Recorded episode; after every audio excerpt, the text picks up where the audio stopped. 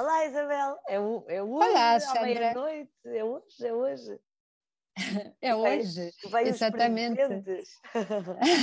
Se nós tivéssemos todos energia para aguentar até lá, porque estes dias são muito, Sim. são, são uma, um ah, grande desafio. Antes disso, a cozinhar, a cozinhar e essas coisas, essas coisas todas. Isabel, hoje o nosso uh, número é o número 5. Um, para falarmos do Evangelho de São Mateus, São José, que tem cinco sonhos e são todos diferentes. Conte-nos lá. É, eu acho isto, acho isto muito engraçado. Um, porque uh, vi isto, este, número vem uh, de um psicólogo da história das religiões e que publicou este, este número na Psychology Today. E, e eu achei fascinante porque ele explica-nos que nos primeiros dois capítulos, por assim dizer, do Evangelho de São Mateus, o São José, que nós às vezes esquecemos no meio disto do Natal, lembramos de Maria e do bebê, mas esquecemos deste pai uh, afetivo, mas presente, teve cinco sonhos. Teve um sonho de que Maria está à espera de, de bebê, teve um, um, sonho de que este bebê eh, era filho de Deus e que, portanto, ela não lhe tinha sido infiel com outro homem.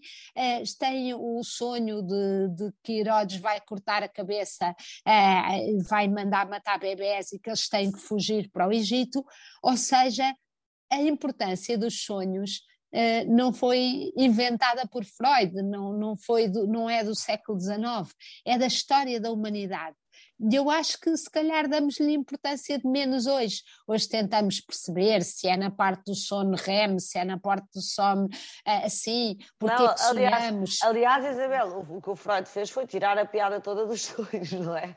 É, é, é, é agarrar, não, é agarrar o acho... e tornar realidade.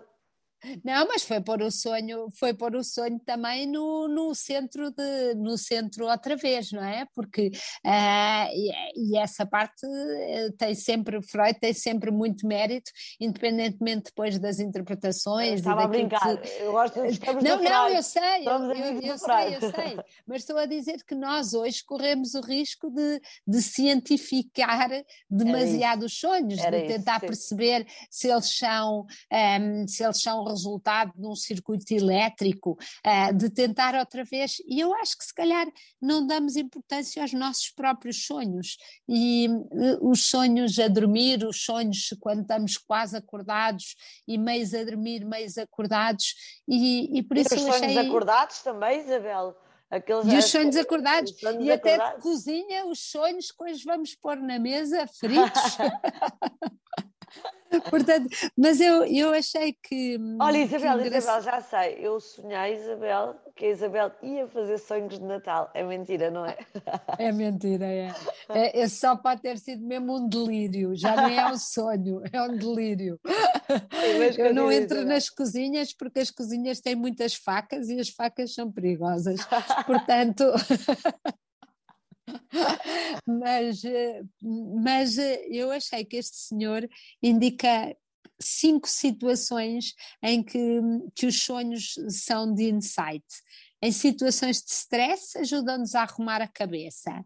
Tem uma qualidade profética, porque treinam a nossa resposta para situações, mesmo quando nós estamos a fugir de bandidos ou a tentar uh, subir a um monte mais alto, estamos no fundo a antecipar muitas vezes situações e a treinar-nos para ela.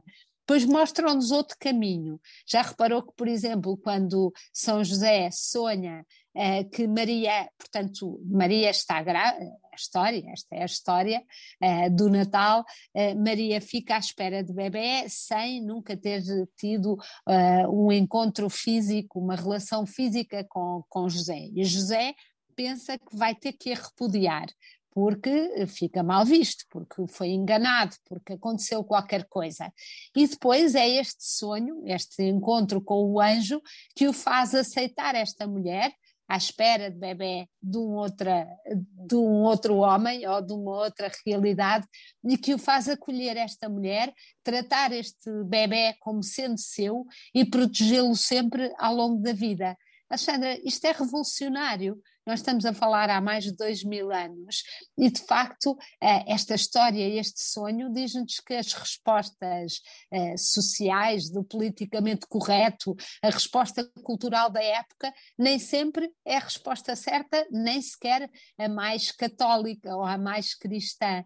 Eu acho que isto é, é, é, é uma fonte de esperança. Eu diria, eu diria que, é quase, que é quase revolucionário, não é? É, é muito revolucionário, é. é muito revolucionário. Por isso, quando as pessoas olham para a Sagrada Família, eh, numa ideia de que esta família é que é politicamente correta e que as famílias hoje em dia, remodeladas, reconstruídas, eh, não podem ser aceitas pela Igreja, quando a própria Igreja assume tantas vezes esta posição, eu digo, vão olhar para a, para a Sagrada Família, porque a Sagrada Família é um pai eh, omnipresente, mas que não se vê, um pai afetivo, eh, uma mãe eh, solteira e jovem e, e, um bebê que cresce eh, para ser eh, o homem que morre numa cruz por nós todos.